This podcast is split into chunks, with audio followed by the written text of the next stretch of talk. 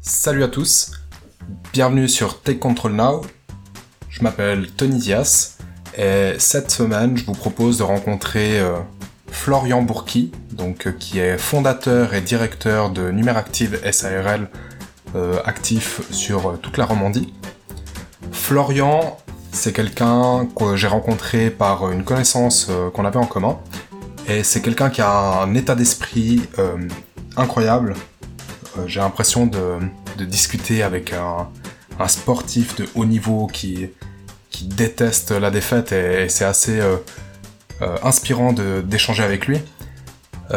pendant cet épisode, vous allez pouvoir voir qu'il a hum, eu un parcours avec des hauts et des bas, un peu compliqué par moments, mais il a toujours eu une vision ou, un objectif qu'il a su travailler, qu'il a su réorienter pour euh, en arriver où il est aujourd'hui. Euh, je pense qu'il en est qu'à ses débuts. Il, euh, souhaite faire encore plein plein de choses, donc c'est cool à, voir, à entendre, à d'échanger avec lui parce qu'il a une, réelle passion pour ce qu'il fait. Donc je suis convaincu qu'il arrivera loin. Aujourd'hui, avec Numeractive, il propose surtout des services dans le domaine informatique et dans la transformation digitale. Ça englobe la création de sites web, d'applications, la prospection euh, online de potentiels clients, donc euh, tout sous format digital. Donc il y a des services assez variés. Il, euh, s'est entouré des meilleurs pour pouvoir offrir ces services-là à ses clients. Et avant ça, bah, il a eu un parcours qu'il nomme de standard et que je considère standard dans le sens où il a fait un apprentissage, il a commencé sa vie active professionnel dans, dans une société, donc c'était chez Groupe E. Puis il a, il a enchaîné comme ça quelques, quelques boîtes avant de, d'en fait quitter et de, de faire, euh, fait d'essayer autre chose, de, d'avoir un premier échec, euh, pas, je dirais plus euh, sur les, des visions communes et sur la, la constitution d'une équipe. Puis il a, il, a monté euh, Numeractive et aujourd'hui il est prêt à fêter ses un an d'activité.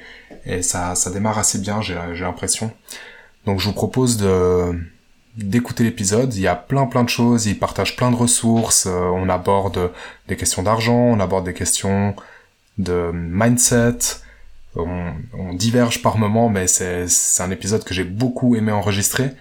Euh, je remercie le Workup de nous avoir prêté les locaux pour enregistrer, donc à Vevey, et euh, bonne écoute. Salut Florian, comment vas-tu? Bonjour Tony, je vais très bien, je te remercie. Et toi, ça va bien aujourd'hui? Bien, merci. Il fait beau. il fait beau, il fait beau. Ravi de te retrouver dans ces magnifiques bureaux autour du lac de Léman, donc c'est parfait. Top. Euh, est-ce que tu peux commencer par te présenter? Qui es-tu et que fais-tu? Bien sûr. Donc, euh, mon nom est Florian Bourki. J'habite et j'ai grandi pendant toute mon enfance à Fribourg. Euh, je dois être un peu sédentaire, il faut le croire, parce que j'ai jamais réussi à bouger de cette ville, même si je l'ai longtemps critiqué pour son manque, son manque de culture, euh, principalement euh, électronique au niveau de la musique. On en reviendra probablement après. Mais oui, j'ai grandi là-bas. j'ai monté également mon entreprise, Numeractive SARL, spécialisée dans la publicité, le marketing et le développement web, qui aspire également à devenir spécialisée après dans la transformation digitale, mais également nous y reviendrons faut savoir que j'ai suivi un parcours euh, informaticien. J'ai toujours été passionné par l'informatique. J'ai fait mon site web, mon premier site web à l'âge de 12 ans à l'école primaire. Je me rappelle, on échangeait des tests de jeux vidéo. Et c'est comme ça que tout a commencé, grâce à mon papa, que je remercie aussi euh, par le biais de ce podcast, de toujours m'avoir transmis euh, sa passion qui était aussi en quelque sorte l'informatique. Donc voilà un petit peu pour la brève présentation. Parfait. Du coup, pour essayer de, de te mettre un peu plus à l'aise, j'ai une question qui, qui marche assez bien, je crois. C'est est-ce que tu peux nous dire quelque chose sur toi que la plupart des gens ne savent pas? Ah, ah, Quelque chose sur moi que la plupart des gens ne savent pas euh... Ma sœur est ma demi-sœur. Et ce n'est pas vraiment ma vraie sœur.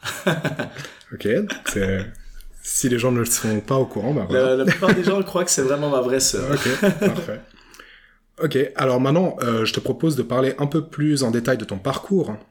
Donc euh, en 2020, moi j'ai fait euh, des choix forts de quitter le salariat et de me lancer à mon propre compte. Mhm. j'ai le sentiment que pendant tout ton parcours, tu as fait beaucoup de choix qui t'ont mené où tu es aujourd'hui. Donc je te propose qu'on commence par le commencement. euh, Florian, il était comment à l'école? Oh, l'école. Alors il faut savoir que j'ai jamais été très fort dans l'académique. Hein. Alors en termes de notes, oui, mais c'est toujours un peu le comportement. J'ai toujours été un petit peu dispersé, on va dire. J'ai jamais vraiment cru à l'école et au bienfait de l'école. Ce qui m'a amené certes à avoir des moins bonnes notes que mes camarades, mais je tournais toujours autour des 5, 5 et demi, 1 sur 6. Donc ça va, je me suis toujours assez bien sorti.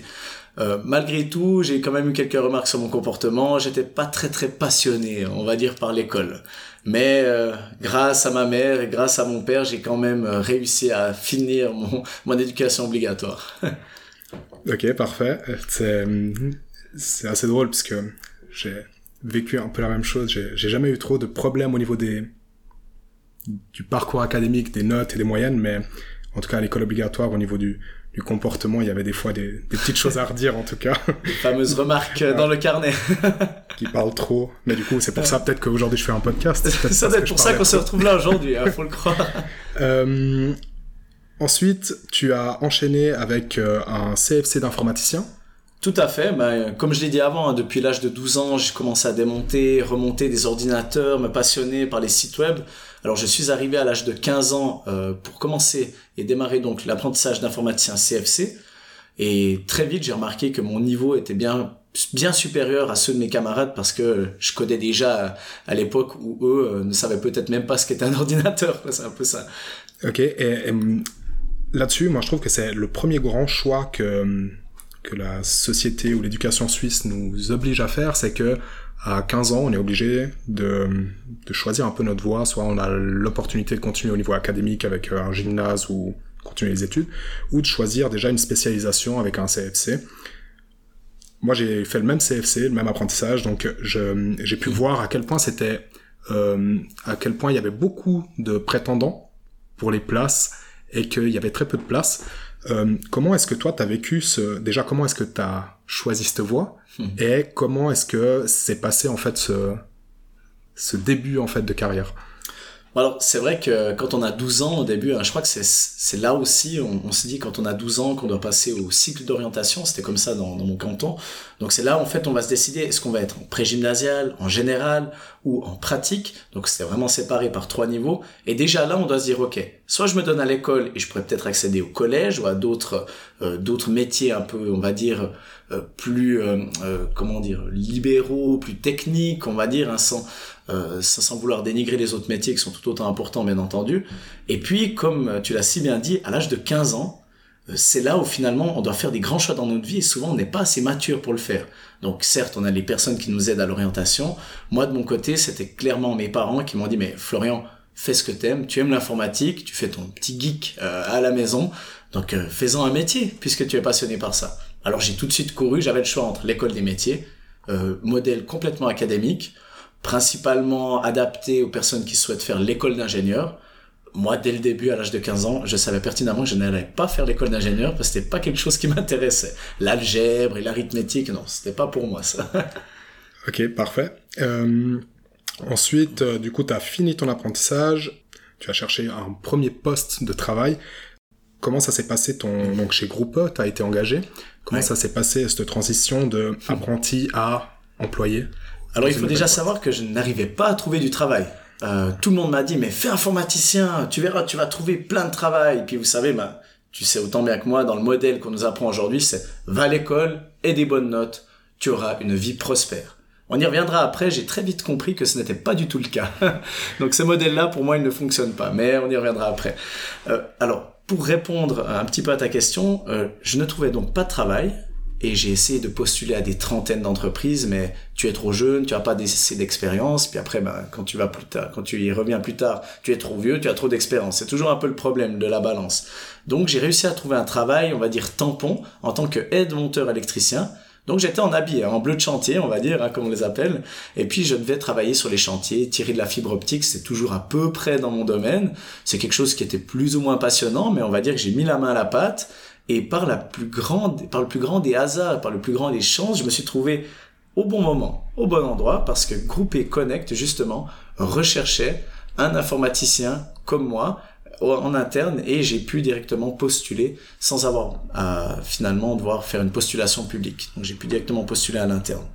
Donc mon parcours a été en, en point 1, j'ai trouvé un petit temporaire euh, à grouper. Ensuite, en point 2, j'ai pu trouver justement ce petit poste d'aide-monteur électricien, étant donné que le temporaire était juste sur deux ou trois mois. Et puis en point 3, j'ai pu postuler en tant qu'informaticien pour toute la gestion du parc informatique de Groupé Connect, là où je suis resté deux ans. Ok. Parfait. Euh, Est-ce que tu... Du coup, cette première expérience professionnelle officielle, parce que quand on est apprenti, on est Ouais. souvent traité comme euh, le bah, l'apprenti. C'est ça. Du, du coup, comment est-ce que tu as, as vécu cette première expérience professionnelle dans, son, dans sa globalité chez, chez Groupe C'était très enrichissant. Très enrichissant d'avoir ce contact. Euh, bah, en fait, mes clients étaient les collaborateurs de Groupe Connect. C'était très enrichissant de voir les différentes personnalités, les réactions dans l'apprentissage également, parce que quand on est informaticien pour une telle entreprise de telle envergure, on doit quand même apprendre beaucoup sur le tas. C'est-à-dire qu'on apprend des choses à l'école, mais très vite, hein, comme tu l'auras sûrement remarqué aussi, euh, très vite quand on tombe dans le modèle de l'entreprise, il y a plein de problèmes qu'on n'a jamais résolus. Donc heureusement, avec les techniques qu'on nous donne, on arrive à peu près à savoir où rechercher l'information. Mais là où j'ai vraiment grandi, on va dire, c'est que j'ai pu rencontrer des professionnels dans leur métier. J'ai pu m'adapter également à toutes les situations de stress ou moins stress. Et puis, surtout, le plus important, c'est que j'ai pu voir tout plein de techniques que je ne connaissais pas avant et donc me former sur ces techniques. Il faut savoir que quand je ne connais pas quelque chose, j'aime bien aller au fond pour pouvoir comprendre comment ça fonctionne. Ok, parfait. Euh, après, tu as eu un, un, premier changement du coup de d'entreprise. Tu es passé chez Swatch Group. Tout à fait. Comment ça s'est passé ce changement? Est-ce que c'est venu de ta part? T'es parti de Groupe E ou bien on t'a démarché Comment ça s'est passé ce, ce changement de, de poste? Alors, il faut savoir que très vite, je suis quelqu'un qui se lasse. Dès que je commence à avoir un, petit peu à me reposer sur mes lauriers, si on peut dire, c'est vrai que je commence très vite à ne plus avoir la même motivation que j'avais au début et donc par conséquent fournir peut-être un travail euh, qui est moins assidu et moins euh, dynamique, on va dire. Mais euh, il s'agit là, j'ai été démarché. Donc hein, après, pendant que je travaillais chez Groupé Connect, j'étais démarché par une société de placement qui m'a proposé une affaire en or, donc une position en or chez Swatch Group Services, donc grande entreprise multinationale, un des mondes, je pense que ici très connu en Suisse, et avec un salaire bien plus intéressant. Et puis bon, bah, quand on est apprenti, ils m'ont proposé un, je sortais donc un peu de l'apprentissage, c'était ma première expérience, j'avais deux ans, euh, deux ans seulement d'expérience de, professionnelle, et on m'a proposé un poste de senior IT technician. Alors même moi au début j'avais pas tout à fait compris, mais quand j'ai vu le salaire et le titre du poste, j'ai dit allez, je fonce. En plus j'ai jamais vécu dans une entreprise multinationale, donc ça peut être une superbe expérience. Et ça l'a été. Ok, est-ce que tu peux en parler un peu plus du coup? Quelles étaient les grosses différences entre Swatch Group, comme tu le dis, une boîte multinationale, euh, comparé à Groupe E qui est plus euh, au niveau régional, si je me trompe pas, ils sont tout à fait, plus oui. au niveau roman? Tout à fait, oui. Alors il faut savoir oui que Groupe E, Groupe E Connect sont très présent au niveau roman, mais Swatch Group, on parle vraiment d'une multinationale présente dans 30 ou 50 pays, je sais plus, avec euh, des centaines de succursales, donc c'était pas du tout la même configuration. Rien que l'équipe informatique qui gérait Swatch Group, donc Swatch Group Services, on comptait à peu près 3 à 400 employés. Donc je te laisse imaginer, c'est pas du tout les mêmes responsabilités que tu as. Alors moi qui pensais que ça allait être un métier très diversifié, je me suis très vite rendu compte, et ça se voit d'ailleurs sur le temps que j'ai passé là-bas, je me suis très vite rendu compte que c'était pas du tout ce que je cherchais. Parce qu'on te donne une responsabilité, mais tu ne dois surtout pas sortir de cette case. Tu as le premier niveau, le premier niveau est également segmenté entre call center, ci et ça et ça. Et puis après, tu as le deuxième niveau, tu as l'équipe réseau, l'équipe système, l'équipe ci, l'équipe ça. Et tu ne peux pas faire autre chose que les responsabilités qu'on t'a données, que ce qui est là finalement dans ton cahier des charges. Et moi, c'était pas vraiment ce que je cherchais. Dans l'informatique, c'est vaste, on s'amuse, on, on s'éclate, on a plein de problématiques différentes. Et non, j'ai très vite vu que c'était pas du tout ce que je recherchais. Alors certes, le salaire était bon, mais je me voyais pas rester là-bas plus d'un an. Ok. Alors c'est effectivement, tu as fait un peu moins d'un an là-bas. Voilà. et, et euh, pour finir, du coup, là, on est en janvier 2016 et tu changes à nouveau de boîte et tu vas chez Boschung. Voilà, donc grâce pourquoi est-ce que au fait j'ai changé autant C'est vrai que pas tout le monde a ces mêmes opportunités. Il faut savoir qu'à mon apprentissage, j'ai eu la grande chance d'avoir des maîtres d'apprentissage que je remercie ici, Michel Rueger et Laurent Brodard, qui m'ont vraiment forgé à devenir un informaticien hors pair. C'est-à-dire qu'ils m'ont, dès le début, dès mes premiers jours d'apprentissage, j'ai dû installer un système sous Linux en ligne de commande. Alors ça, c'était déjà le premier challenge. Il m'a fallu trois ou quatre jours pour installer mon ordinateur, sans quoi je ne pouvais même pas travailler. Et très vite, ils m'ont appris à mettre la main un peu partout. Site web, système, sécurité, configuration Wi-Fi, configuration de firewall. Donc, j'avais un CV très très bien étoffé, surtout en termes techniques. Donc, à nouveau, euh, en 2016, on m'a démarché. Donc, c'était une entreprise euh, également de placement euh, qui m'a démarché pour le compte de Boschung Mécatronique afin que j'y sois, afin que j'y sois engagé comme technicien IT. Donc à nouveau, je me suis dit bon bah c'était juste à côté de chez moi en plus, ça grange pas quoi. J'ai dit ça peut être une superbe affaire, à mon salaire, une bonne situation, des bonnes conditions et le projet avait l'air super intéressant étant donné qu'on parlait de nouveau de serveur Linux. J'ai dit bon, je vais retourner comme comme à mon apprentissage, c'est les choses qui me plaisent. Donc euh, j'ai tout de suite accepté également, surtout que je me plaisais plus tellement à Swatch Group et j'ai décidé de foncer parce que je me suis dit hmm, là Florian, tu vas apprendre beaucoup parce que tu vas retomber sur la gestion de serveur en ligne de commande et là tu vas vraiment te forger dans la technique. Du coup, euh, on peut, est-ce qu'on peut dire que tes euh, choix euh, de changement, en tout cas jusqu'à ce moment-là, ont été en partie guidés par l'expérience que tu allais pouvoir obtenir en changeant de poste, plus que par des, un cadre de travail peut-être où c'était un ensemble de, de, toutes ces choses qui, Alors, te faisaient prendre ces décisions? Je pense qu'il y avait deux points majeurs. Le premier, c'est vraiment l'expérience que ça peut m'apporter. Ça, c'est sûr et sans équivoque. Le deuxième, c'était le salaire. Parce qu'à l'époque, je courais après les miettes, comme j'aime bien dire maintenant, je courais après mon salaire. Je travaillais pour le salaire, on va dire. Ok. vite, après, j'ai compris que c'était plus le cas, mais on y reviendra. ok, pas de souci. Euh, donc, chez Boschung, donc, comme tu as dit, tu es arrivé en tant que technicien IT de support 1 et 2, comme, comme tu l'as déjà mentionné. Et pendant ton expérience chez eux, tu as eu un changement de, de poste mhm. et tu es passé à Technical Sales. Tout à fait. Il faut savoir que j'ai très vite été lassé à nouveau. Hein. Un an, un an et demi, je passais, voilà, j'ai gentiment fait le tour, je n'apprenais plus rien, donc je me suis dit, ah, je commence un petit peu à me lasser. Alors, j'ai pas tout de suite fait ce changement-là. Il faut savoir qu'entre-temps, j'ai démarré mon brevet fédéral d'informatique de gestion, euh, qui m'a permis d'acquérir beaucoup de compétences dans la gestion de projet, notamment dans la transformation digitale, un peu plus axé, on va dire, informatique. Mais c'est pas tout. J'ai toujours été passionné par la relation client, par le commercial, la négociation, le paiement à la commission. On va pas se mentir aussi, le paiement à la performance. Et je me suis toujours demandé, mais comment je pourrais moi, avec ma, ma formation d'informaticien, pouvoir être payé à la performance parce que, pour ainsi dire, je n'avais peut-être pas les talents d'un vendeur. Donc, j'ai commencé du marketing de réseau euh, multilevel, donc c'est du MLM, hein, on va dire.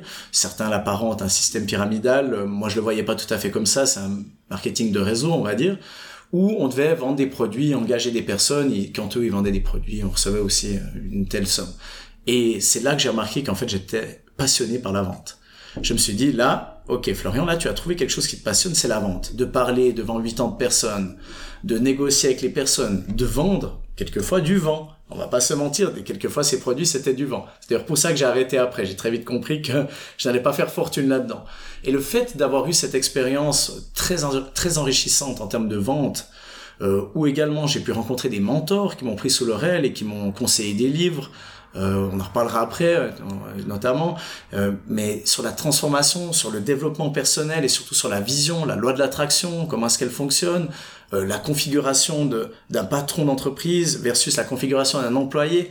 Et là, je me suis dit, mais Florian, en fait, il faut que tu sois payé à la commission et il faut que tu puisses aller voir tes clients pour négocier avec eux. C'est ça qu'il te faut. Donc, j'ai postulé à l'interne et là, c'était très drôle hein, parce que je suis arrivé dans une séance de direction avec les grands directeurs et au tout début, on m'a clairement rionné. On dit, mais Florian, tu es l'informaticien de la cave. On était un peu dans une cave euh, à l'époque. Tu es l'informaticien de la cave.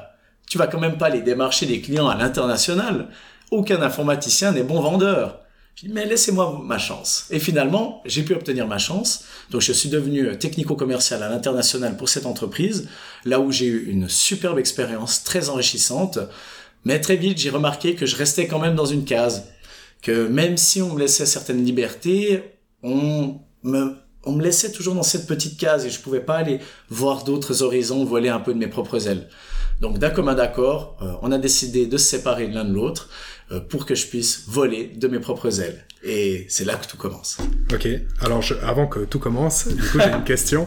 Euh, tu m'as parlé de, de ce, cette expérience que tu as eue, euh, donc si je, je, suppose à côté de ton emploi, euh, où tu as commencé, où tu as eu tes, tes premières euh, expériences au niveau de la vente avec euh, des systèmes, donc tu as dit soit marketing de réseau ou pyramidal, que, peu importe comment on veut les appeler. C'est pas ça qui m'importe. Moi, ce qui m'importe, c'est qu'est-ce que ça t'a apporté et puis à quel moment tu... Est-ce que quand tu as commencé, c'était la recherche du coup au niveau financier pour pouvoir augmenter ou bien c'était toujours ce, cette expérience que tu allais pouvoir acquérir à nouveau et puis ajouter une carte, euh, une corde à ton arc? C'est ça que je voulais dire. Alors très clairement, c'était pour l'expérience, très clairement. Parce que quand j'ai vu le produit, je n'y ai pas cru.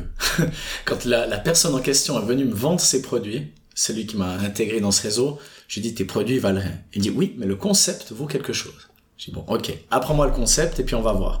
Et voilà, alors tu as un mentor qui t'aide, qui te conseille, qui est sous ton aile. Ce mentor-là, je roulais à l'époque en Maserati, alors que moi je roulais en Toyota Starlet de 1993. Donc un exemple, on va dire, il avait fait fortune, il avait 15 hôtels, enfin bref. Je me suis dit, m'entourer de personnes qui font fortune, que ça soit dans ce domaine-là, dans le domaine de la banque ou dans un autre domaine, ça ne change à rien.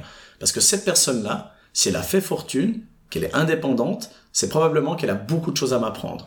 Donc, j'ai fait profil bas, j'ai appris, j'étais, euh, pour ainsi dire, le, le mentoré, donc euh, j'étais à l'écoute, je suivais mon mentor un peu partout, il me conseillait certains livres, certains livres audio, et surtout tentait de me reconfigurer. Et c'était ça que je voulais. C'était casser ce schéma que, on va dire, 90% des familles en Suisse ont, ce schéma de l'employé qui travaille et qui court après l'argent, alors que la configuration d'un employeur, très souvent, c'est l'argent qui travaille pour lui et pas lui qui travaille pour l'argent. Et c'est ça que que je souhaitais apprendre et notamment aussi bah, toutes les techniques de vente, de négociation, de management, de leadership, parce qu'on a des personnes qui sont aussi au-dessous de nous, euh, qui m'ont vraiment vraiment permis de pouvoir grandement évoluer, euh, notamment bah, pour mon entreprise aujourd'hui, mais aussi pour les autres expériences que j'ai eues euh, en même temps que ce marketing de réseau. Top. Et je vois que du coup, ça fait plusieurs fois que on parle de ta carrière professionnelle et que tu as eu des, euh, des à côté, que ce soit ton brevet fédéral, que ce soit bah, du coup cette expérience mhm. dans le MLM. Euh, comment est-ce que... Enfin, moi, si je parle au niveau personnel, et puis quand je regarde un peu mon, euh, les gens que j'ai pu côtoyer tout au long de ma carrière aussi, j'ai pu voir que les personnes qui étaient engagées dans des projets externes à leur carrière ou à leur formation, bah, il n'y en avait pas énormément. Et qu'est-ce qui te motivait en fait à, relancer des projets, à tester un peu à côté? Comment est-ce que tu as vécu en fait cette deuxième carrière un peu en parallèle de plein de petits projets? Je pense que ça doit être c'était principalement alimenté euh, bah, soit par le, désir d'obtenir plus d'expérience, soit par le goût du risque. J'ai toujours été quelqu'un qui aimait bien prendre des risques. Et puis, j'étais toujours passionné par le fait de monter sa propre entreprise. Alors c'est pas les seules entreprises que j'ai créées. J'ai aussi créé une entreprise qui n'est pas visible sur euh, sur mon LinkedIn parce que c'était une toute, petite chose euh, qui s'appelait Technimania à l'époque pour les dépannages informatiques, euh, installation d'adresse email, réservation de nom de domaine, création de carte de visite, ce genre de choses. Alors, on va pas se mentir, j'ai pas fait fortune avec ça, il y avait une énorme concurrence à l'époque, mais j'ai quand même réussi à me faire quelques dizaines de milliers de francs, ce qui était très bien pour mon à côté et que j'en étais plutôt fier mais euh, je cherchais en fait l'idée. Je cherchais l'idée qui me sortira de ce schéma de l'employé justement. Et le fait de prendre des risques m'excitait tellement, tellement plus que finalement me lever à 8 heures le matin et de rentrer à 18 heures le soir, que j'étais obligé de faire des petits à côté. C'est ça qui me motivait, c'est ça qui me faisait vibrer, on va dire. Ok, top. Euh, du coup, si on reprend un peu le, donc ton parcours, euh, novembre 2019, tu euh, quittes Boschung et tu cofondes Istia Digital Solutions. Tout à fait. Alors, il faut savoir que quand j'ai quitté Boschung, euh, heureusement, on a pu négocier euh, le, fait que je puisse toucher un peu au chômage et je me suis dit, mais comment est-ce que je vais faire euh, pour rebondir? Je me suis dit dans ma tête, c'est la dernière fois que je vais travailler pour un patron. Ok, cette fois-ci, j'ai remarqué que quoi que je fasse, même si je suis commercial à un point X ou Y, je serai toujours dans une case. Donc la seule façon que je puisse me sentir bien, c'est de fonder ma propre entreprise. Alors, euh, par le plus grand des hasards, et pour, on va dire ça, on va appeler ça peut-être une aubaine, hein, euh, j'ai une de mes amies d'enfance euh, de plus de 10 ans qui m'a contacté et qui m'a dit, mais Florence, que toi tu travailles toujours? Parce que je te vois très souvent en vacances actuellement. C'est vrai que bon, bah, je devrais pas le lire hein, peut-être, mais je suis parti quelques week-ends en vacances, puis c'est vrai que j'avais pas l'habitude de partir, parce que j'étais tout le temps à fond dans des projets. Et là, ben, j'ai dit oui, tout à fait, mais en fait, euh, je n'ai plus de travail, euh, je suis à la recherche d'emploi. Pourquoi Qu'est-ce que tu vas me proposer? Puis, en fait, cette entreprise était déjà fondée, mais il recherchait quelqu'un pour appuyer euh, la création de l'entreprise, on va dire, parce qu'il n'avait ni vendeur, ni informaticien dans l'équipe, et cette entreprise était constituée, euh, non, proposait des services, pardon, de transformation digitale et de marketing. Alors, les deux filles avec qui je travaillais, avec qui on était associés, elles ont fondé l'entreprise et étaient principalement très douées dans tout ce qui était de la publicité, marketing, graphisme, développement, etc. Enfin, développement un peu moins, mais ça c'est ma partie, j'assure un petit peu plus. Elles m'ont dit, Florian, on recherche un informaticien, vendeur, on n'arrive pas à trouver ça. Je dis, ah, bah ça tombe bien, je suis justement informaticien et j'ai été vendeur avant, pourquoi pas essayer? Mais au début, ça a commencé sur quelques petits mandats, et puis très vite, ben, elles ont apprécié mon travail, puis elles m'ont demandé si je souhaitais rejoindre leur équipe en tant qu'associé. Alors au début, tout se passait bien. Euh, alors bien sûr, on a les hauts et les bas des, des startups. Faut savoir qu'on était trois associés, trois associés, ben voilà, qui ne vivaient plus chez papa ni chez maman, donc euh, pour qui qui avaient une certaine dépense, certains certains rythmes de vie qu'il fallait payer, hein, bien entendu.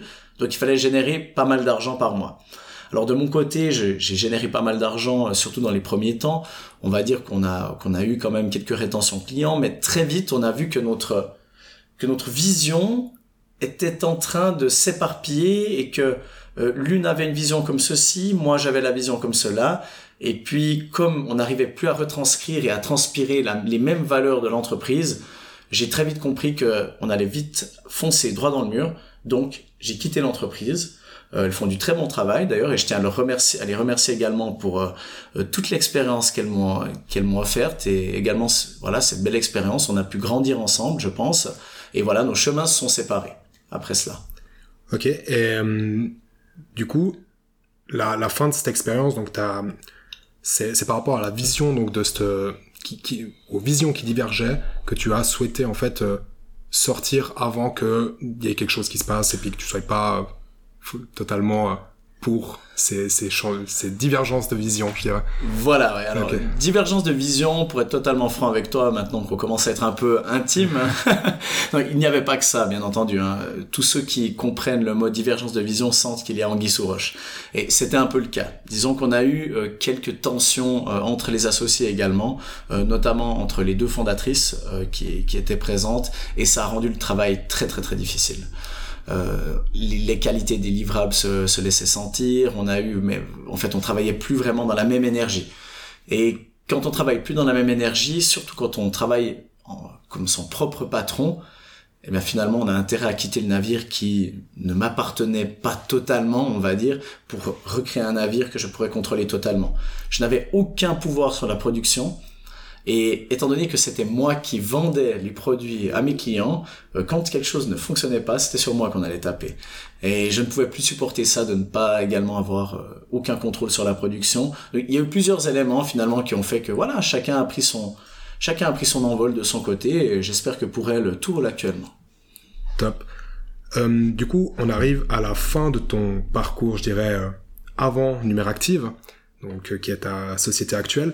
Euh, avant de, de, parler de Numéractive, est-ce que euh, je te propose juste de, de, revenir sur certains points C'est que tu as mentionné à plusieurs reprises que hum, du coup tu as démarré euh, l'informatique grâce à, à, ton papa qui t'encourageait.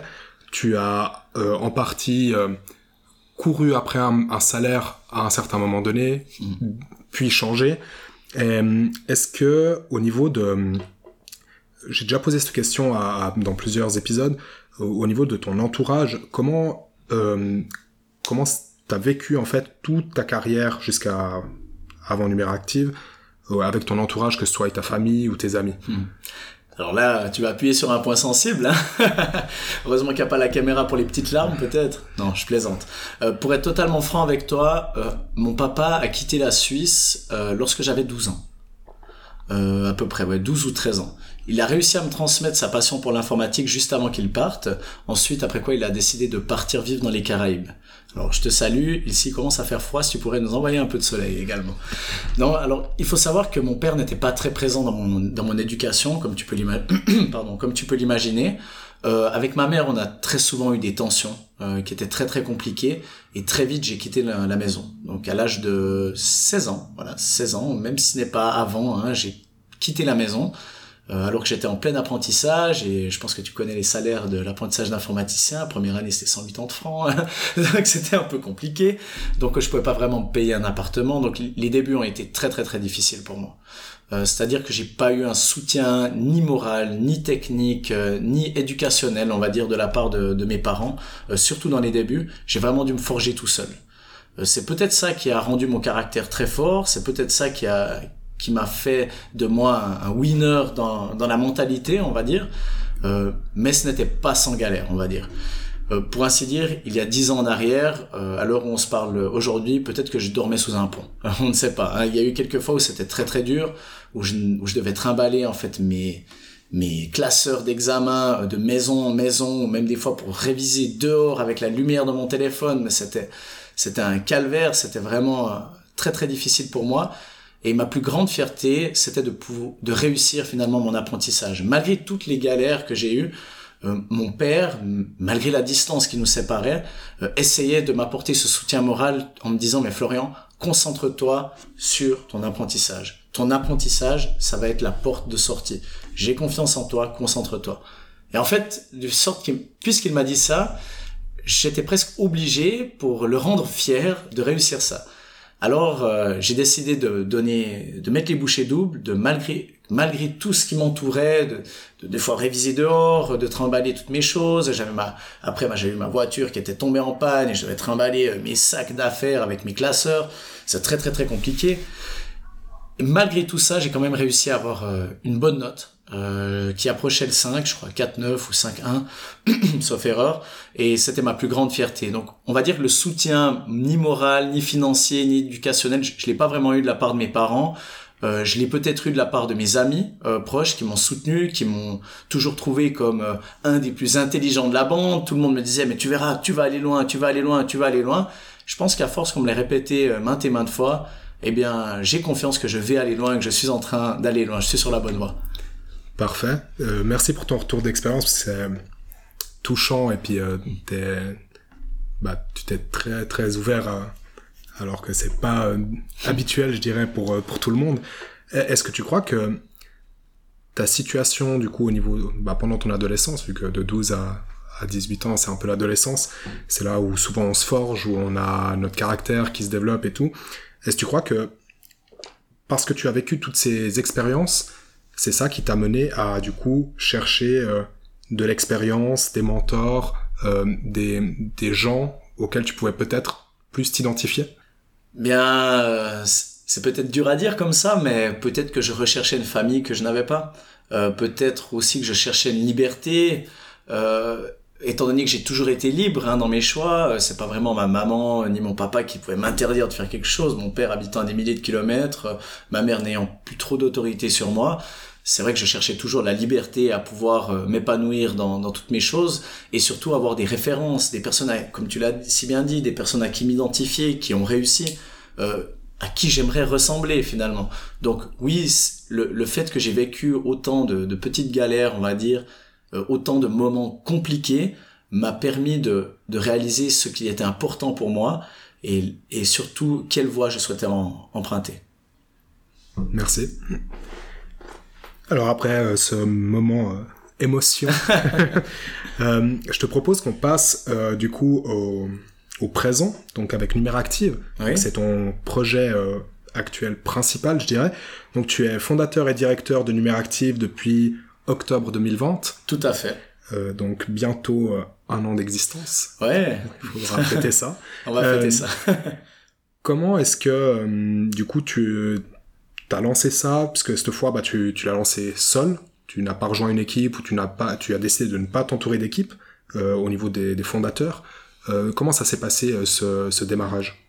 Alors euh, il faut savoir que dès que je sentais que ça commençait à sentir le roussi euh, dans mon ancienne entreprise qui était donc Istia j'ai très très vite décidé de me préparer pour mon rebondissement J'aime toujours non pas préparer mon parachute, mais au moins préparer quelques cordes au cas où j'ai besoin de construire un parachute.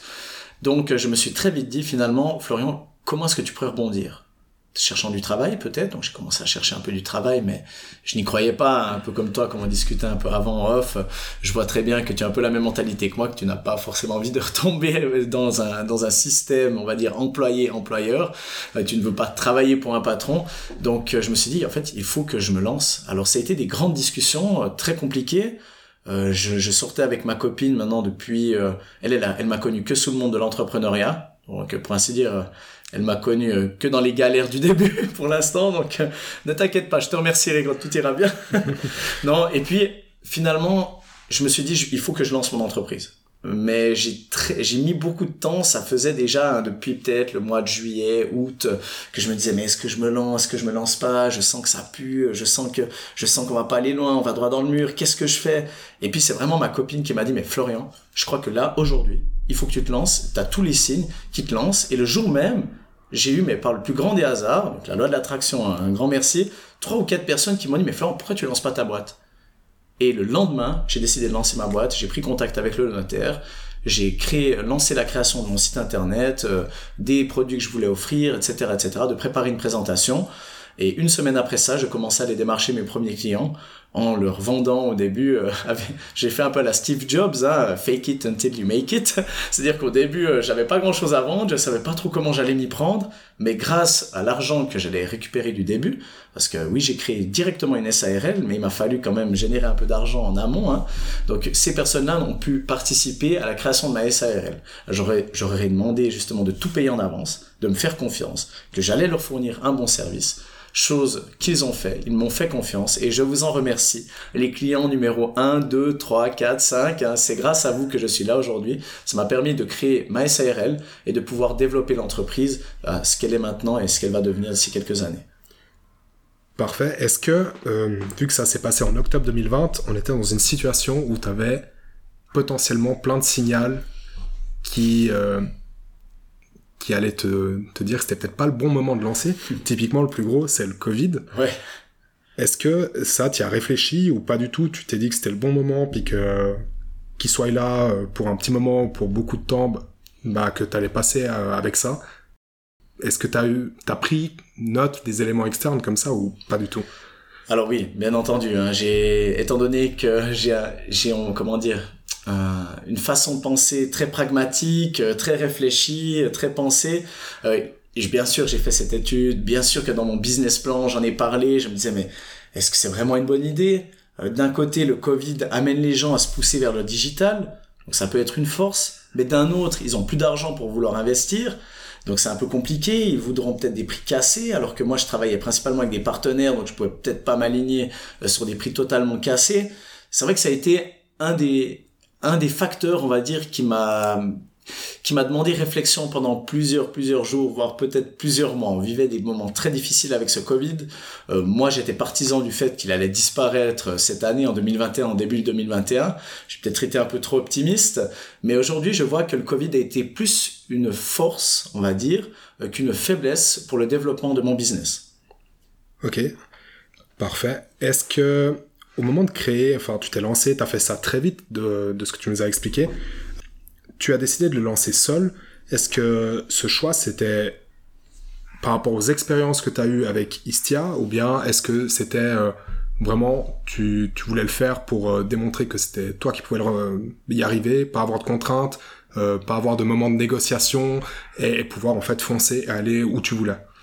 Alors, c'est un peu des deux, on va dire. Hein. C'est un peu des deux. Tu as bien analysé la, situation, euh, Tony. Ici, il faut dire que le premier choix, c'était que je voulais faire mon bébé. Parce que très souvent, chez Estia, on m'a dit, mais ça, c'est notre bébé, c'est le nôtre, c'est nous qui le chouchoutons. Euh, non, moi, je voulais créer mon propre bébé, l'élever moi-même, aller dans ma direction, et surtout que je n'ai pas de compte à rendre à qui que ce soit. Parce que j'ai toujours eu un très bon instinct et mon instinct quand il me dit d'aller à droite, si je vais à gauche, je sais que je vais dans le mur. Tandis que si je vais à droite, je sais que pertinemment, il y aura des bonnes choses sur ma droite. Donc je voulais pouvoir suivre mon instinct pleinement et pouvoir amener mon entreprise, mes employés et toutes les valeurs de l'entreprise au sommet, mais avec ma vision et surtout mon chemin. Alors après, c'est sûr que les expériences que j'avais vécues avec Istia m'ont conforté dans cette idée, bien entendu. Ok. Aujourd'hui, ça fait donc pratiquement un an que euh, Numéractive euh, est lancé. Euh, ton expérience après un an, comment est-ce que ça a évolué? Qu'est-ce qui a changé entre le premier jour et aujourd'hui? Tu à nous parler un peu de, ça. Alors, en tout cas, la vision de l'entreprise n'a pas vraiment changé. Euh, le but, c'était de pouvoir offrir des résultats notables à toutes les entreprises qui m'entourent, notamment en termes d'acquisition de clients, de publicité et autres. Parce que j'ai vécu dans, par le passé des expériences que j'ai pu voir, euh, que j'ai pu entendre, que j'ai pu vivre également, euh, que beaucoup d'entreprises dans le marketing digital promettaient des résultats qu'ils n'arrivaient jamais à atteindre. Pourquoi? Parce que très souvent, ils engagent des marketeurs, on va dire, généralistes, qui pensent tout bien faire, mais quand on fait tout, généralement, on fait rien de bien. Donc c'est un petit peu, ça un petit peu ça le problème. Donc très vite, moi, je me suis entouré d'experts dans le domaine, et j'ai toujours partagé un peu cette vision de travailler qu'avec des experts. Certes, ok, on réduit la marge parce qu'on travaille avec des partenaires spécialisés, mais ça m'a permis de toujours avoir cette même vision. Alors aujourd'hui, je suis très fier de cette entreprise. Euh, je pense que ça doit être euh, une de mes plus grandes fiertés. J'ai quelques petites choses à côté. Tu as bien compris, j'aime le goût du risque, je ne peux pas me contenter qu'une seule d'une seule entreprise. Mais Numéractive, on peut dire, c'est mon petit bébé. Euh, je suis très fier du développement que ça prend. On commence à attaquer toute la Suisse romande. Aujourd'hui, Numéractive, c'est plus de 60 projets terminés depuis le mois de novembre. C'est une cinquantaine de clients euh, depuis le mois de novembre. Et c'est plus de 17 clients actifs aujourd'hui. Donc c'est vraiment, on va dire, ça commence à être une, machine, euh, un, petit bulldozer qui est en train de grandir.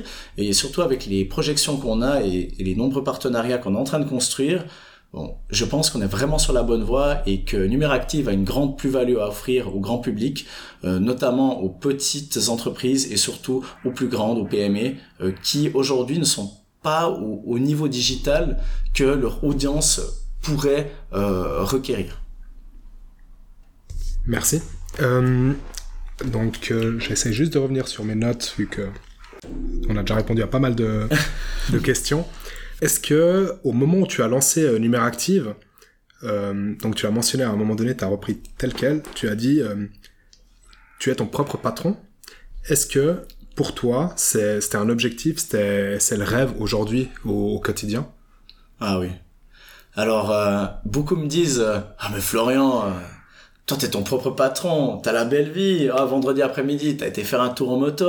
Ah, lundi matin, t'as peut-être fait la grasse mat. Ah ouais, t'as la belle vie. Oui, alors euh, on a la belle vie, c'est vrai parce qu'on est libre. Et je pense que la liberté, ça a un coût, euh, mais que rien ne peut acheter la liberté finalement. Aujourd'hui, je me lève tous les matins avec une rage de vaincre, un mental de winner, vraiment. et quand je le dis là aujourd'hui, j'ai les frissons en face de toi parce que chaque matin, je me lève avec la passion, la passion de ce que je fais.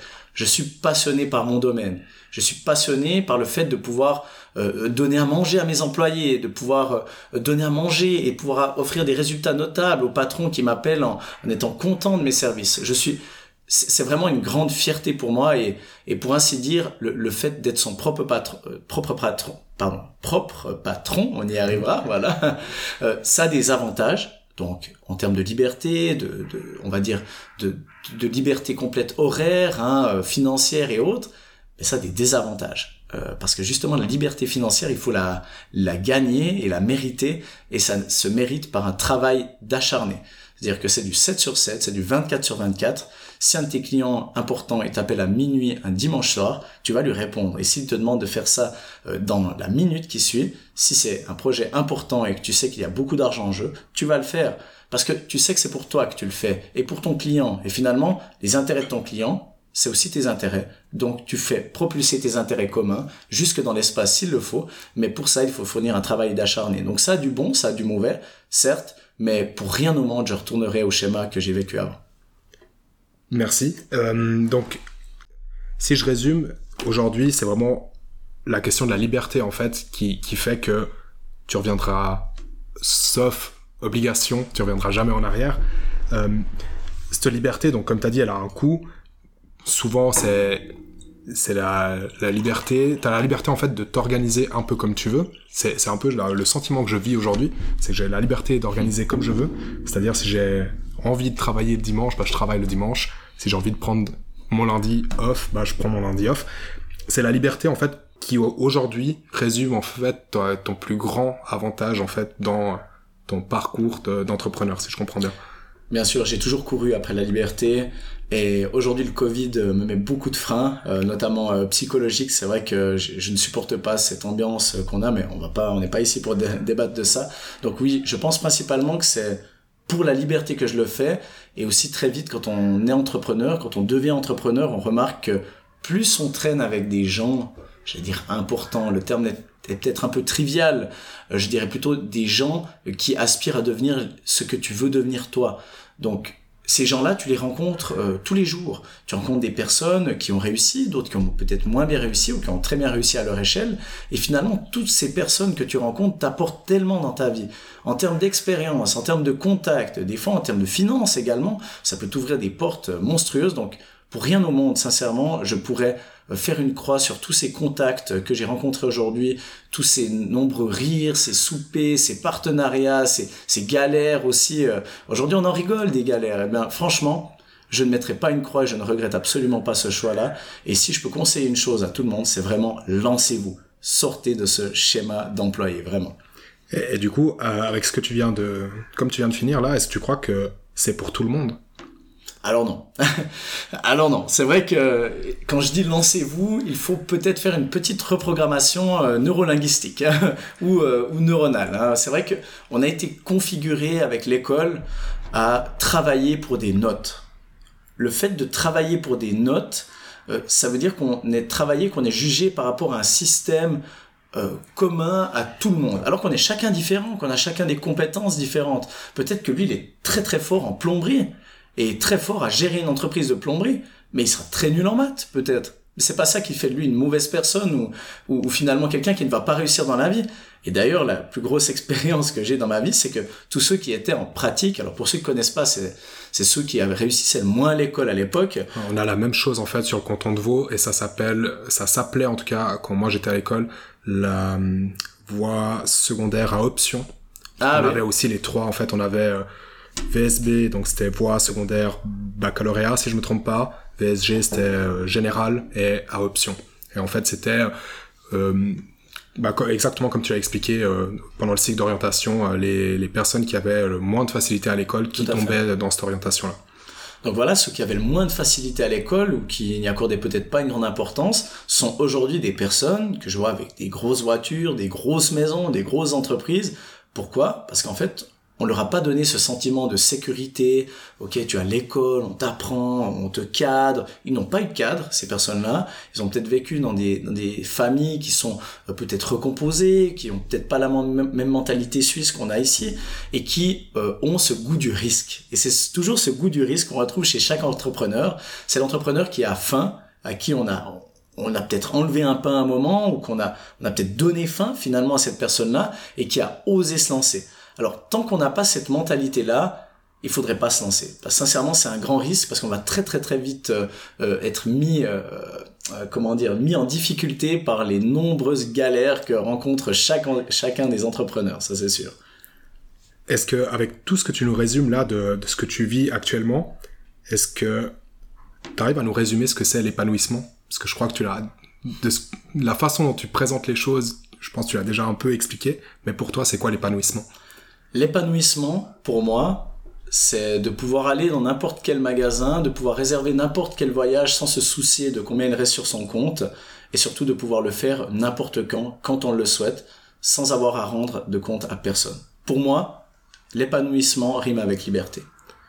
Ok, est-ce que ça, c'est ta définition du bonheur? Totalement, oui, totalement. De pouvoir être complètement libre financièrement, euh, de manière horaire, euh, oui, pour moi, c'est la définition du bonheur. Je te remercie. Euh, je vais juste revenir sur une chose que tu as dit au tout début, je crois, du podcast. Tu as parlé de musique électronique. Oui.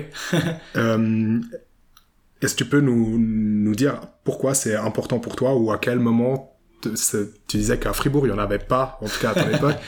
Comment, comment ça ça impacte en fait avec ta vie au quotidien ou, ça a impacté Oui, alors bah, alors euh, c'est vrai que ça peut paraître un peu atypique quand on me voit arriver avec mon costard, de me retrouver dans certaines soirées, mais j'ai une grande passion pour la musique électronique.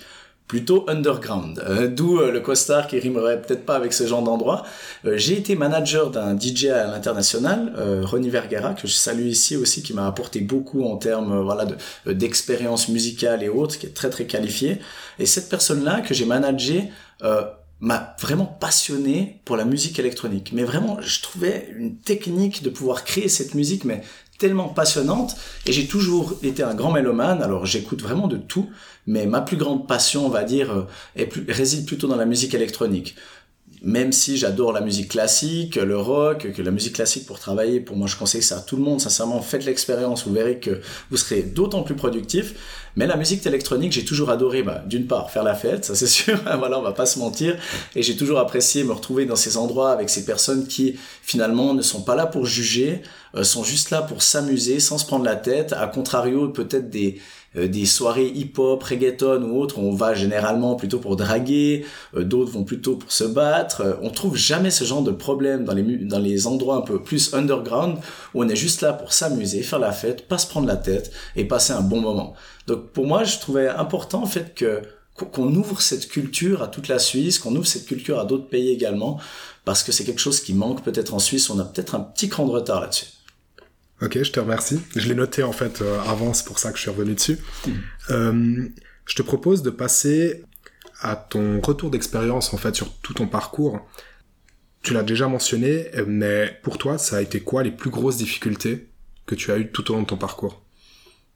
Le manque de famille, qui euh, qui était pas là. C'est pour moi, ça a été très difficile euh, de de ne pas avoir un. Vous savez, enfin tu sais, Tony, il y a quatre piliers, on va dire. Le pilier 1, c'est la famille. C'est très important. Tu as le travail, tu as l'argent, et peut-être tu as le logis, hein, d'accord, pour dire quelque chose.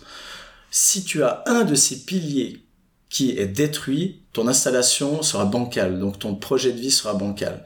Et c'est vrai que pour moi, pour pallier à ça, grâce à ces mentors, grâce à mes amis, euh, qui étaient devenus ma famille finalement active, ça a été pour moi quelque chose qui m'a vraiment manqué, qui a été très très très difficile. Donc on va dire que le point le plus difficile dans ma vie, la plus grosse des galères, c'était que je n'avais peut-être pas une famille qui était là pour me soutenir. Même euh, mes tantes, oncles et autres, oui, m'ont peut-être soutenu, mais peut-être pas au niveau que j'attendais, ou peut-être j'arrivais pas à m'exprimer, euh, à exprimer ce, ce ressenti. Ok, et à l'inverse, ta plus grande fierté? Ou ton plus gros succès? Mon plus gros succès, c'est euh, mon père qui me dit Florian, je suis fier de toi, avec tout ce que tu as vécu, tu as réussi à te faire tout seul. Et ça, c'est ma plus grande fierté, c'est d'avoir pu monter une entreprise et d'être en train de, d'être en train de casser ce schéma, euh, ce schéma de, de pauvre qu'on a dans la famille, parce qu'il faut, faut le dire, on n'est peut-être pas riche, on n'est pas pauvre non plus, mais on pense comme des pauvres. Euh, dans ma famille, c'est comme ça, ma foi. Et j'aimerais casser ce schéma et pouvoir créer euh, avec les prochaines générations que j'espère euh, enfanter, hein, qui sait, euh, prochainement peut-être, euh, avec ces générations de pouvoir casser ce schéma de pauvre et de rendre, de créer une sorte d'empire, l'empire Bourki, pourquoi pas? On espère en tout cas. On espère, on espère. Avec tout ton retour d'expérience, puis tout ce que tu nous as dit, tu as plusieurs fois mentionné à quel point, as, bah, avec ton brevet fédéral, donc tu t'es formé, tu as dû changer de mindset avec du développement personnel et, d'autres choses. Comment est-ce que tu te tiens à jour au niveau de ton épanouissement personnel et aussi au niveau du secteur plus particulièrement bah, du coup l'informatique et la transformation digitale euh, Comment ça me tenir à jour Je Comment est-ce que tu euh, euh, alors qu'est-ce que tu as mis en place déjà pour changer de mindset du coup? Ah oui, alors ça c'est une partie très importante. Euh, comment se reprogrammer, comment changer ce mindset qu'on nous inculque depuis l'âge de nos 5 ans? C'est très difficile. Euh, quand tu fais tous les jours le même mouvement, euh, pour arrêter de faire ce mouvement-là, ça va être très compliqué. Donc c'est pareil au niveau du mental. Pour arrêter de faire ce mouvement, il faut simplement le répéter. Donc pour arrêter de penser mal, il faut penser bien à longueur de journée, des milliers de fois par jour s'il le faut comment est-ce que j'ai réussi à penser bien? C'est ça finalement, et, comment est-ce qu'on m'a inculqué ces, ces, quelques, ces quelques expériences? C'est principalement avec mon expérience au marketing de réseau. C'est principalement le MLM qui m'a forgé une mentalité de winner, de ne pas avoir peur du non, de ne pas avoir peur de l'échec, que l'échec était en fait normal et qui te poussait à réussir, que aucune personne qui a réussi dans la vie n'a pas vécu un échec. Les seules personnes qui n'ont pas vécu d'échec, C'est ceux qui n'ont rien tenté et qui donc n'ont rien réussi. Selon moi, hein. Euh, je dis pas peut-être que l'objectif de quelqu'un c'est d'avoir une famille tranquille, d'être employé. Mais pour moi, c'est pas ça la notion du succès. Alors chacun a sa propre notion du succès que je respecte complètement. Mais si on veut changer de mindset et, de, et devenir une personne à succès dans le terme des affaires, dans le domaine des affaires, il faut pouvoir penser comme un winner, ne pas avoir peur du non, comme je l'ai dit, et surtout de pouvoir s'instruire. Ça passe donc par des livres, euh, je recommande, euh, je sais pas si après on passera peut-être sur les recommandations de livres ou si je peux le faire euh, maintenant. Tu peux déjà le faire. Je peux déjà le faire maintenant, donc ça passe par des livres. Je recommande pleinement Napoléon Hill, Penser et devenir riche, et aussi toute la saga, il en a, il en a d'autres, franchement, lisez-les tous. Robert Kiyosaki, Père riche, Père pauvre. Là, je fais une petite dédicace à mon papa qui devrait peut-être le lire. Celui-ci, comprendrait les risques que je prends. il y a également vraiment ce qui m'a fait changer du tac au tac, c'est euh, un Kevin Trudeau, Votre désir et votre ordre. C'est 14 CD qu'il faut écouter en moins de deux semaines. C'est à peu près 15 heures d'audio qu'il faut écouter en moins de 14 jours. Et c'est ça qui m'a vraiment fait déconnecter de, de ce qu'on nous a appris à l'école. C'est ça qui a fait le plus gros tournant de ma vie, c'est Kevin Trudeau qui me l'a apporté, on va dire. Ok, merci. Euh, donc c'était exactement ça ma question.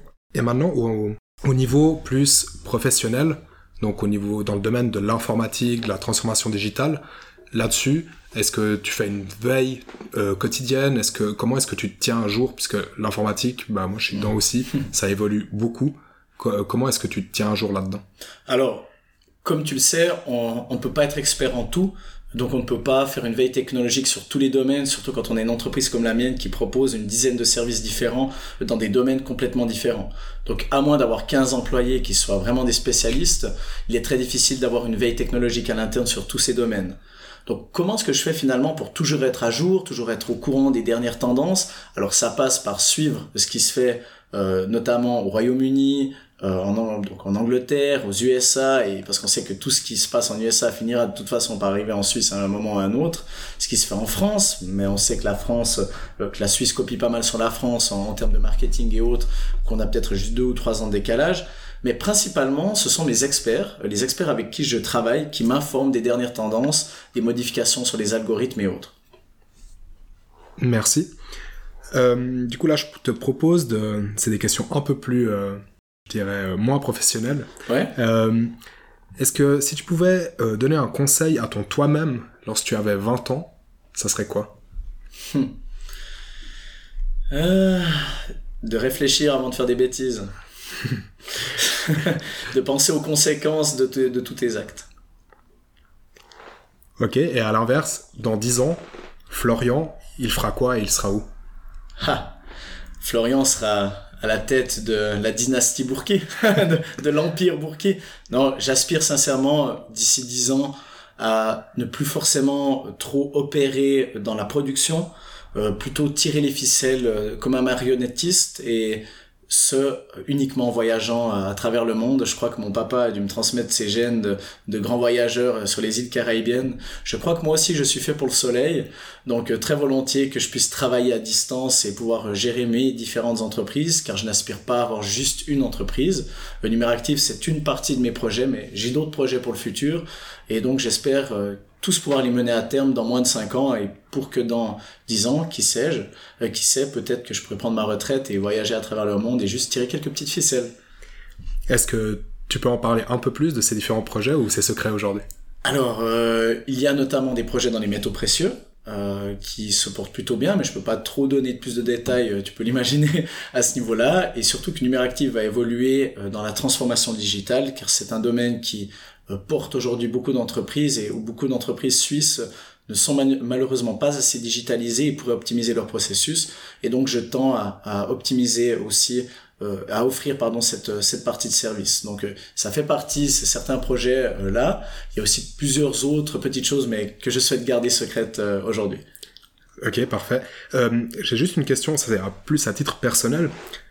Quand tu mentionnes transformation digitale, tu l'as déjà mentionné plusieurs fois, pour toi, ça englobe quoi ce terme qui est très très générique?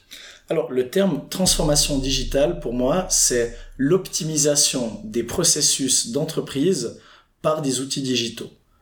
Par exemple, un exemple très, euh, très commun, d'ailleurs, qu'on retrouve dans toutes les entreprises, c'est le courrier qu'on reçoit et les factures qu'on reçoit.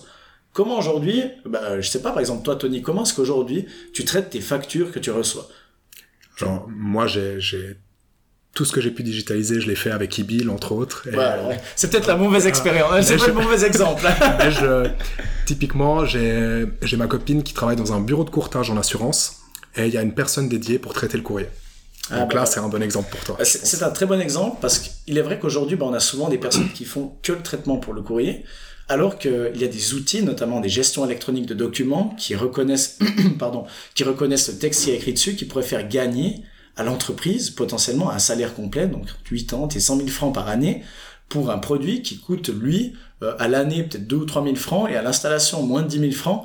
Donc en fait, les entreprises peuvent faire des économies monstrueuses, avoir un environnement de travail beaucoup plus ergonomique, beaucoup plus pratique et beaucoup plus performant, avec des fois quelques petits outils ou ou simplement des façons de penser qui sont différentes de ce qu'on a pu faire pendant les 50 dernières années. Merci. Du coup, on revient un peu à mes questions un peu plus euh, cadrées, je dirais. Tu as parlé plusieurs fois euh, de mentors, euh, donc je suppose que tu en as. Est-ce que tu, pourrais en mentionner quelques-uns, que ce soit des mentors ou des personnes inspirantes que tu connais ou non, qui t'ont permis de devenir la personne que tu es aujourd'hui? Alors il y a eu beaucoup, il y a eu plusieurs personnes, hein, on va dire, qui m'ont accompagné dans ma vie. Il y a notamment euh, eu euh, Théo au tout début. Euh, je, je, préfère pas donner les, noms de famille parce que c'est vrai que j'ai pas forcément envie que, ces personnes soient, on va dire, médiatisées. Donc il y a eu Théo au début qui m'a aidé dans le marketing de réseau, qui lui m'a transmis pas mal de connaissances sur la loi de l'attraction, sur comment penser comme un winner. Donc c'était lui qui m'a aidé vraiment pour le marketing de réseau. par la suite, j'ai eu un nom, pardon je prends un peu d'eau. voilà, c'est bon.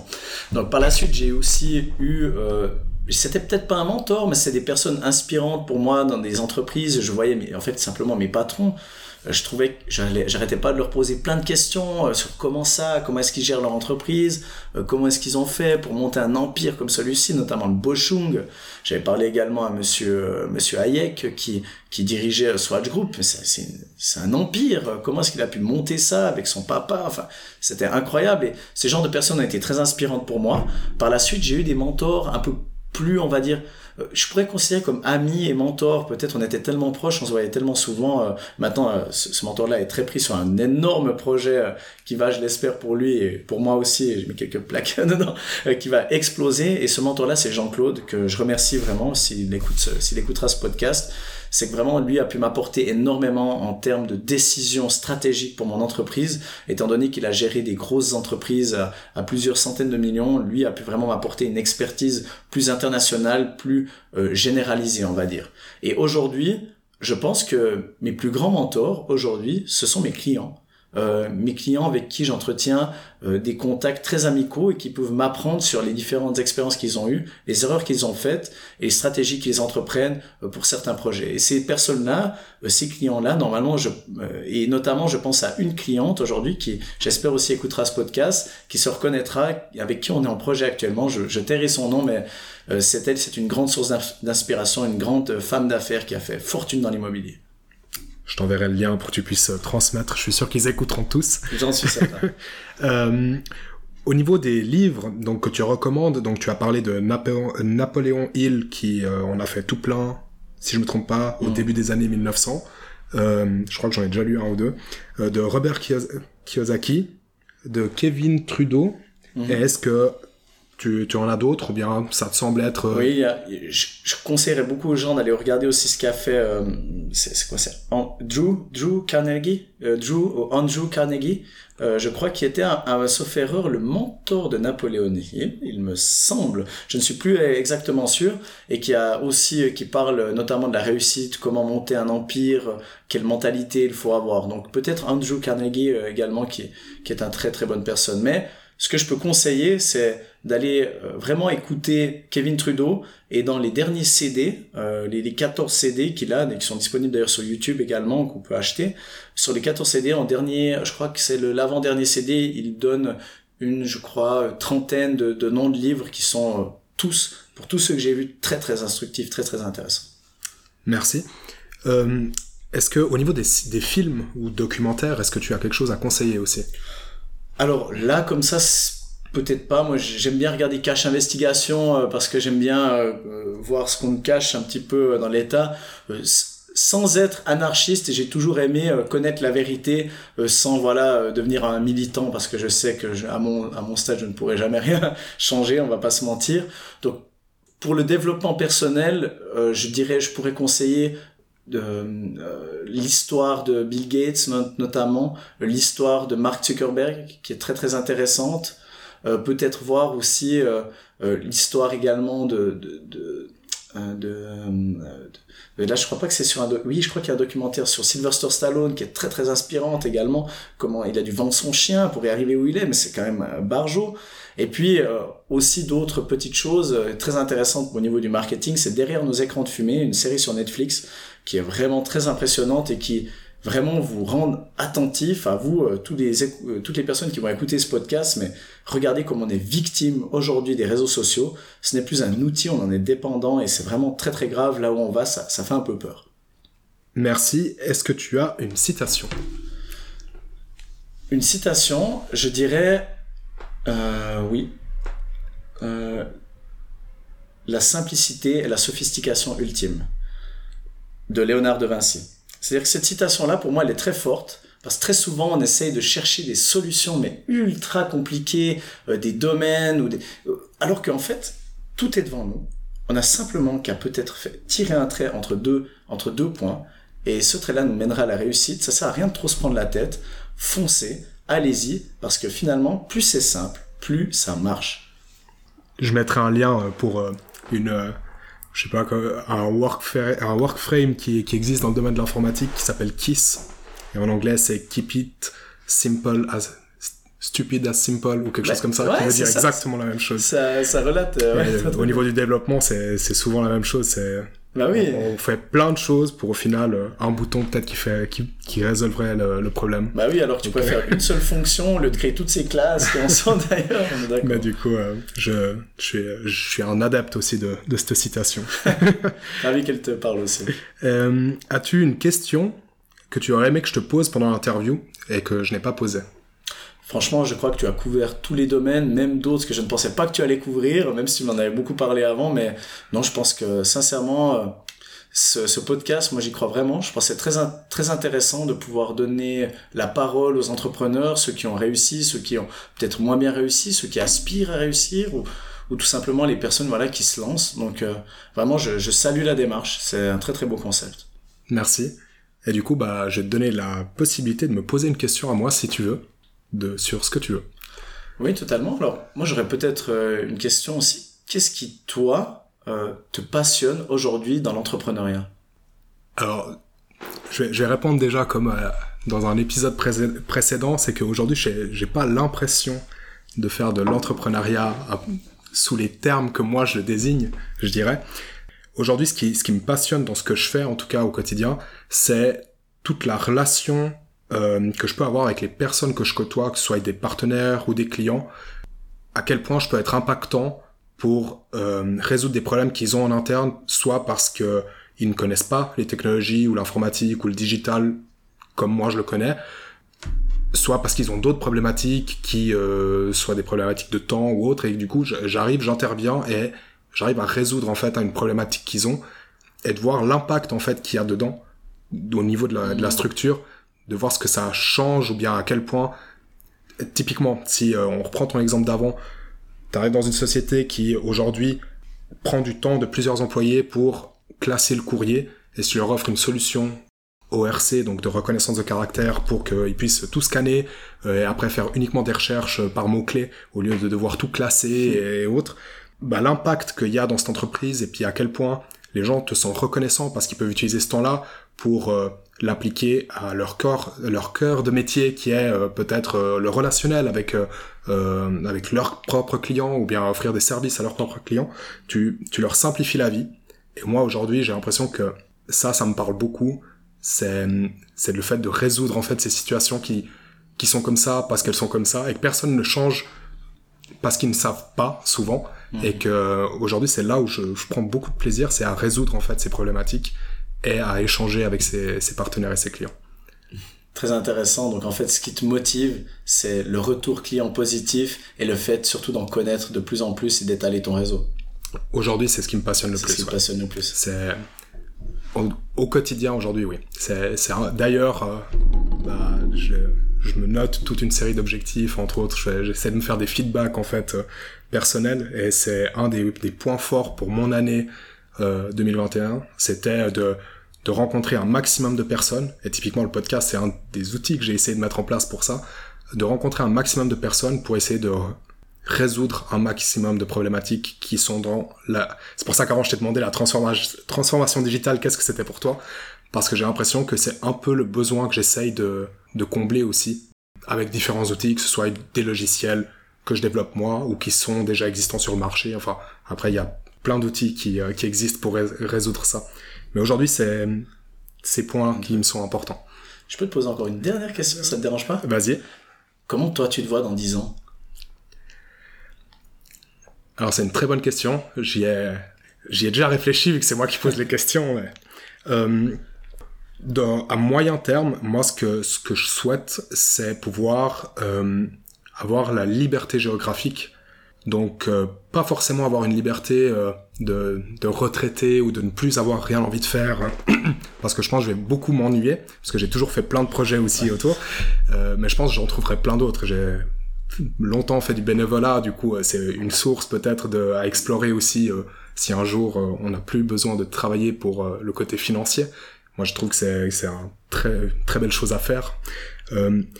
Mais je pense que c'est uniquement le la situation géographique, enfin le m'abstraire de devoir être à un endroit précis pour pouvoir euh, décider de peut-être partir euh, puisque dans 10 ans, mes parents ne seront plus en Suisse, donc euh, il y aura un, éloignement géographique, de pouvoir potentiellement partir et aller leur rendre visite, pas un week-end ou une semaine, mais peut-être quelques mois par an, pouvoir explorer un peu plus notre belle planète, même si aujourd'hui je me pose de plus en plus de questions au niveau écologique de comment le faire euh, bien, euh, ou, ou de le faire de la meilleure façon possible. Donc euh, avec des peut-être des voyages alternatifs qui soient en train, à vélo. Euh, typiquement, j'ai un très bon ami à moi qui a sorti un documentaire euh, là-dessus. Il a fait euh, la traversée de l'Europe à vélo Wow. du sud au nord. D'ailleurs, j'en parle parce que je suis allé voir son documentaire vendredi au cinéma à l'Astor. Et en fait, il a fait tout ce trajet euh, sans consommer de plastique à usage unique. Donc, euh, il s'est interdit euh, les emballages, euh, les, les gobelets en plastique, enfin tout ce qui est plastique à usage unique, il s'est tout interdit. Et les rares fois où il a eu besoin, où il a été forcé d'en utiliser, bah il les a trimballés avec lui jusqu'au Cap Nord, au nord de la Norvège. Donc euh, je trouve que c'est un parcours très inspirant. Wow. Et, euh, et du coup ça me fait poser, me faire poser plein de questions sur euh, ces voyages ou ces euh, changements géographiques, à quel point ils peuvent être impactants ou pas. Et oui, Donc euh, voilà pour. comme euh, disait une politicienne euh, très récemment en France, arrêtez de rêver, bientôt il n'y aura plus d'avions euh, par rapport aux enfants, je crois que c'est un truc du genre. Mais du coup, dans 10 ans, je souhaite ne plus être lié géographiquement à ma région ici, comme tu disais avant. Ouais, ouais. Moi, je suis né à Vevey, j'ai grandi à Vevey. Et pour l'instant, j'en suis pas parti. Je, je souhaite pas forcément en partir, mais euh, être plus flexible là-dessus, je dirais. Bon, une vision pas si différente de la mienne finalement. Donc voilà. Est-ce que, donc si je reviens aux dernières questions du podcast, euh, est-ce que tu, tu as quelqu'un en tête que je pourrais interviewer pour ce podcast? Là, comme ça, du tac au tac, je, je verrais beaucoup de- d'entrepreneurs. Euh, écoute, là, il faudrait quand même que j'y réfléchisse euh, quelques Pas minutes. Je, je n'aurais pas un nom comme ça qui me vient à l'esprit. Euh, J'en aurais plusieurs, euh, peut-être, mais pour choisir le plus qualitatif pour toi qui, a une histoire très très intéressante, je, je vais pouvoir te, te recommander quelqu'un. T'inquiète pas. Pas de problème, on fera ça en off. Ouais. Est-ce que tu as un message à faire passer? C'est ton moment pub, autopromotion, comme tu le souhaites, si tu le souhaites. La digitalisation est déjà présente chez vos concurrents. Aujourd'hui, c'est votre tour. Donc à tous les patrons d'entreprise qui vont écouter ce podcast, n'attendez plus, ne soyez pas à contre-courant. suivez ce courant de la digitalisation, ne soyez pas victime du Covid, mais utilisez-le pardon, plutôt comme une force. Chez Numéractive, on a vraiment tout un tas de services qui vous permettent de pallier à toute crise éventuelle. Donc allez-y, foncez, ça peut vous apporter une énorme plus-value et ne sous-estimez pas la puissance du digital car dans 10 ans, comme on parlait avant des 10 ans, il n'y aura plus que ça. Merci. Merci à toi. Euh, si on veut te contacter, euh, on peut te retrouver, euh, du coup, je suppose, sur le site Numéractive. Tout à fait. Est-ce que tu as d'autres réseaux que tu utilises alors euh, là où je suis plus ou moins actif, euh, je suis actif sur sur les réseaux sociaux donc, de l'entreprise. Hein. si on tape sur Instagram numéractive.ch également, numéractive sur Facebook un peu moins. On va gentiment, je pense, abandonner ce réseau social. On voit qu'il n'est plus tellement tendance à être bien pour le B2B, donc pour le, le business entre entre entreprises. Donc principalement, je dirais retrouvez-moi sur le formulaire de contact www.numéractive.ch ou ajoutez-moi sur LinkedIn, Florian Bourquier, et c'est là où je partage le plus de contenu intéressant. Je mettrai tous les liens euh, dans les notes de l'épisode. Euh, je te remercie pour ton temps et pour euh, toute la transparence que, dont tu as fait preuve au long du, podcast. Et j'espère qu'on va bientôt se revoir. Je m'en réjouis en tout cas et je me réjouis de voir ce podcast sortir. bravo pour le concept et pour la démarche et très volontiers que je te recommande d'autres personnes pour faire vivre ce podcast. Merci. À tout bientôt. À très vite. J'espère que vous avez aimé l'épisode. Moi, je me suis éclaté à enregistrer euh, cet épisode-là avec Florian. Je le remercie encore pour son temps, euh, pour euh, son ouverture pendant tout l'épisode. Il a été très très transparent sur plein de sujets, des sujets très personnels, comme sa relation avec, avec son père et sa famille. ça m'a beaucoup touché. Et euh, si vous trouvez que l'épisode était intéressant, que vous avez appris des choses ou qui, a été euh, inspirant, euh, n'hésitez pas à le partager autour de vous. c'est la seule façon de, faire grandir un peu cette audience et de toucher de, nouvelles personnes. en attendant, je vous souhaite une bonne semaine et à dans deux semaines pour le nouvel épisode. Ciao ciao